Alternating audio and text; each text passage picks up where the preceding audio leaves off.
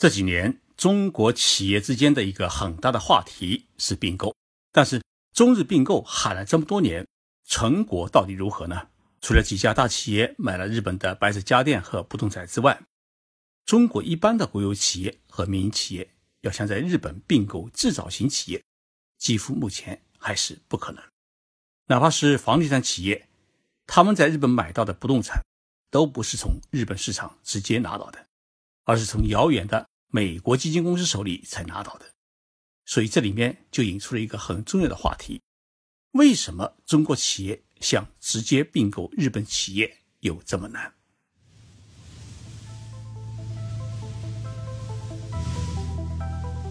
任你波涛汹涌，我自静静到来。静说日本，冷静才能说出真相。我是徐宁波，在东京给各位讲述日本故事。中国有句俗话叫“钱多人傻”，其实中国人钱多，全世界都知道。但是中国人一点不傻，只是在某些领域我们还没有经验。这几年，中国政府是积极鼓励企业走出去，去海外去投资、去并购。确实也有一些企业在海外收购了一些外资企业。但是我们仔细想想，我们在海外收购的企业到底都是一些什么企业？吉利收购了沃尔沃，是一家濒临破产而且是没人接盘的企业。奔驰公司是绝对不会卖给中国企业的。那么在日本市场，这几年中国企业也确确实实有不少的收获。五年前，联想集团收购了日本 NEC 公司的电脑事业，海尔公司呢收购了三洋集团的电冰箱和洗衣机事业。在今年，美的集团收购了东芝的白色家电。这些辉煌的业绩留给我们一个强烈的印象，就是中国企业已经太牛了。我们把世界五百强的企业都买了下来，但是当我们把锅子揭开，仔细看一看，我们买到的都是一些什么东西的时候，我们会发现，都是人家想扔弃的东西。日本的 NEC 公司，也就是日本电器公司，它成立于一八九九年。它是日本最早研发生产电脑的企业，在六十年代，NEC 公司就已经研发出了日本的第一台电脑。该公司还在一九七零年开发出了日本第一颗人造卫星，并在一九七二年向全世界转播了中日邦交正常化的实况。二零零二年，NEC 公司还制造了当时世界上最快的超级计算机。八十年代风靡中国的四通中文打字机。就是在 NEC 公司的技术支持下研发出来的，但是在二零一一年，NEC 公司突然宣布要把电脑事业抛售，中国的联想集团立即举手，并最终分两个阶段把它买了下来。作为联想集团，他在前几年买下了美国的电脑巨头 IBM 的电脑事业，如今又把日本最大的电脑制造商买下，无疑就成就了世界最大的。电脑制造商，但是过去五年多，我们回头再看一看，发现日本市场的电脑已经卖不动了。我有一个习惯，喜欢逛电器商店，在东京银座边上有一座比库卡梅拉，是日本最大的电器量贩店之一。我经常喜欢去那里转转，去看看有什么最新的家电产品啊、电器产品啊，还有一种可爱好玩的小家电啊。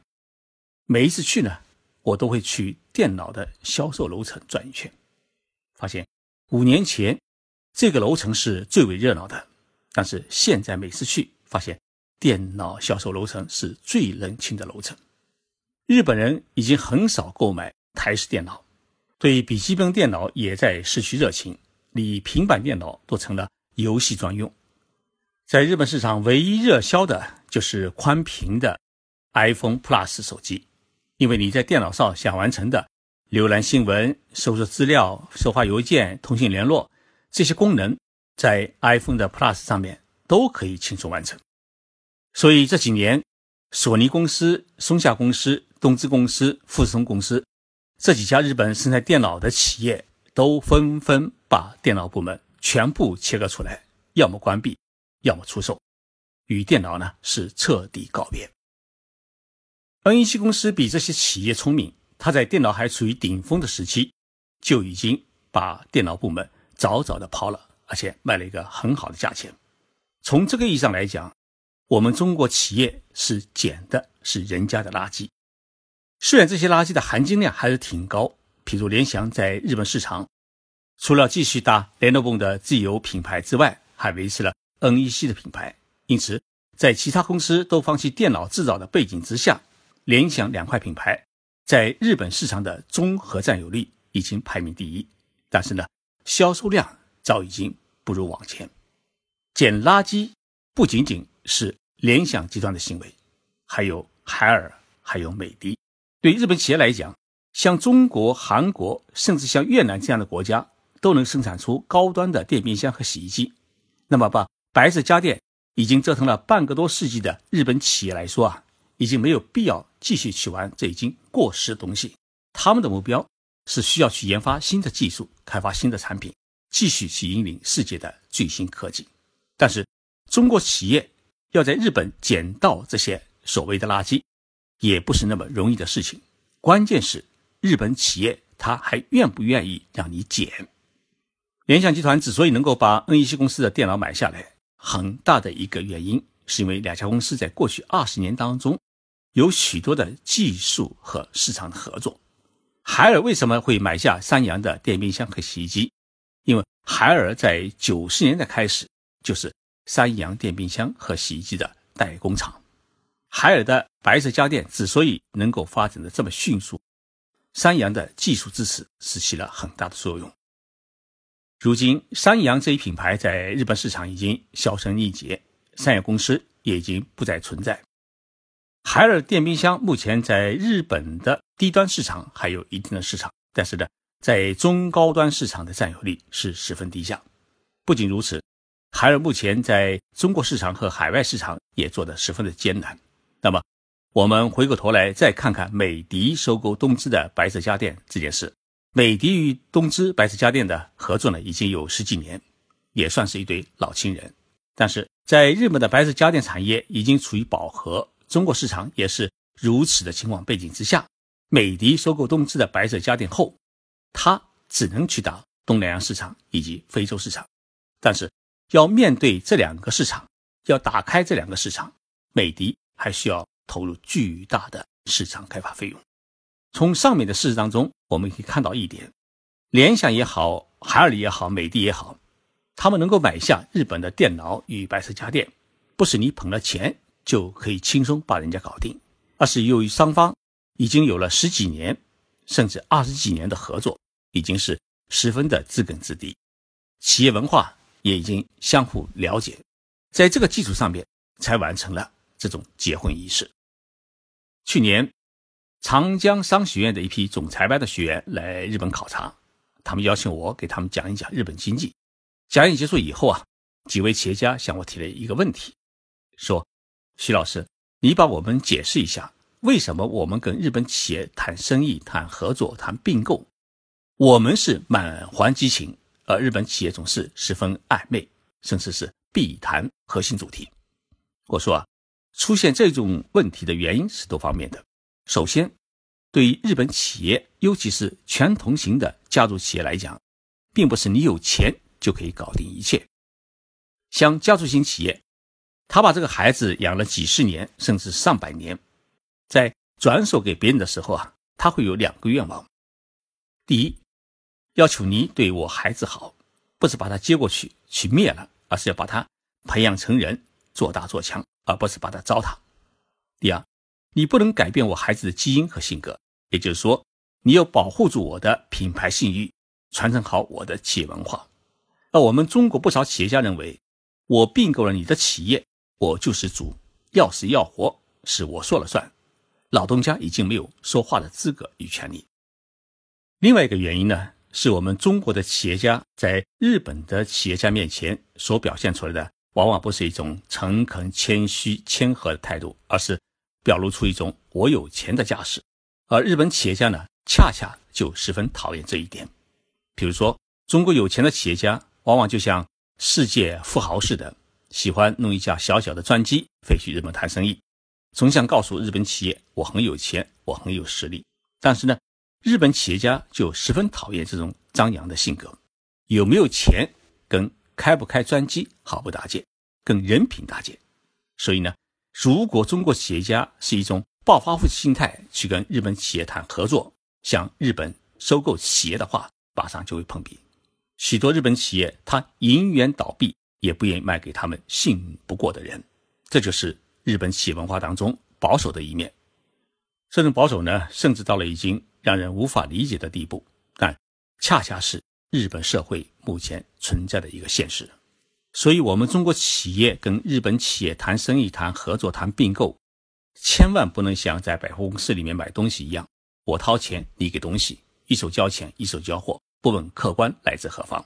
与日本企业打交道，必须要先交朋友，建立友谊，然后从一个小领域开始合作，短的一年半载。长的几年，经过这一番交往努力，只有建立起了相互信任，才可以直奔主题。两国社会文化与企业文化的不同，导致了在企业合作与并购方面需要时间，需要信任。所以呢，中国企业家面对慢脚步的日本企业，也需要耐心，学会等待与交流。今年，中国企业并购日本企业有两大案例。一是上海的豫园商城以一百八十三亿日元，大约是九点五亿元人民币的价格呢，收购了北海道的新野度假村。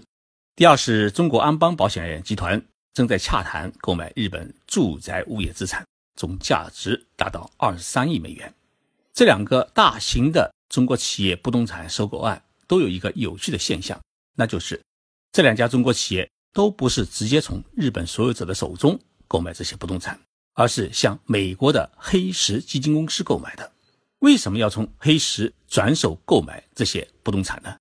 因为日本所有者他不相信中国企业和中国的投资公司，结果这种不相信，使得中国企业在收购的过程当中多付出了不少冤枉的钱。比如说北海道的新野度假村，他卖给美国黑石基金公司是一百三十亿日元。豫园商城从黑石基金公司手里面买来时候啊，已经多付出了五十亿日元，也就是说多付出了三亿元人民币左右的冤枉钱。上海有一个全国唯一的一个中日交流组织，叫上海海外联谊会中日分会。这个中日分会在十二月二号举行了成立一周年大会，国务院新闻办前主任赵其珍先生到会做了一个基调讲演。他分析了中日两国之间政治文化、社会文化与企业文化的不同，这些不同所带来的种种的困惑。他同时也指出了两国民间应该通过扩大公共外交这一手段，去化解两国国民之间的某种对立情绪，增加两国的信任关系，进一步改善两国的关系。这样呢，为我们企业在双边扩大贸易、扩大合作领域等等方面呢。提供一个很好的一种机会，在中日峰会的恳亲会上，中国企业和日本企业的老总们一起探讨了中日并购的问题。大家认识到一点，由于社会文化和企业文化的不同，导致了中日两国在并购过程当中会出现一些很大的思维差异。往往是中国企业有钱是咄咄逼人，希望尽快成交；而日本企业呢是唯唯诺诺，是谨小慎微。结果，两国的企业往往很难达成一种交易共识，所以在中日并购过程当中啊，很需要有一个既理解日本企业文化，也了解中国企业文化，而且语言又通，双方的人脉关系又很俱全的这样一个中间人或者中间机构来做双方的沟通协调工作。只有这样呢，才能消除隔阂，增进友谊，促成合作。这也是公共外交的一种力量。我是徐静波。谢谢大家收听这一期的节目。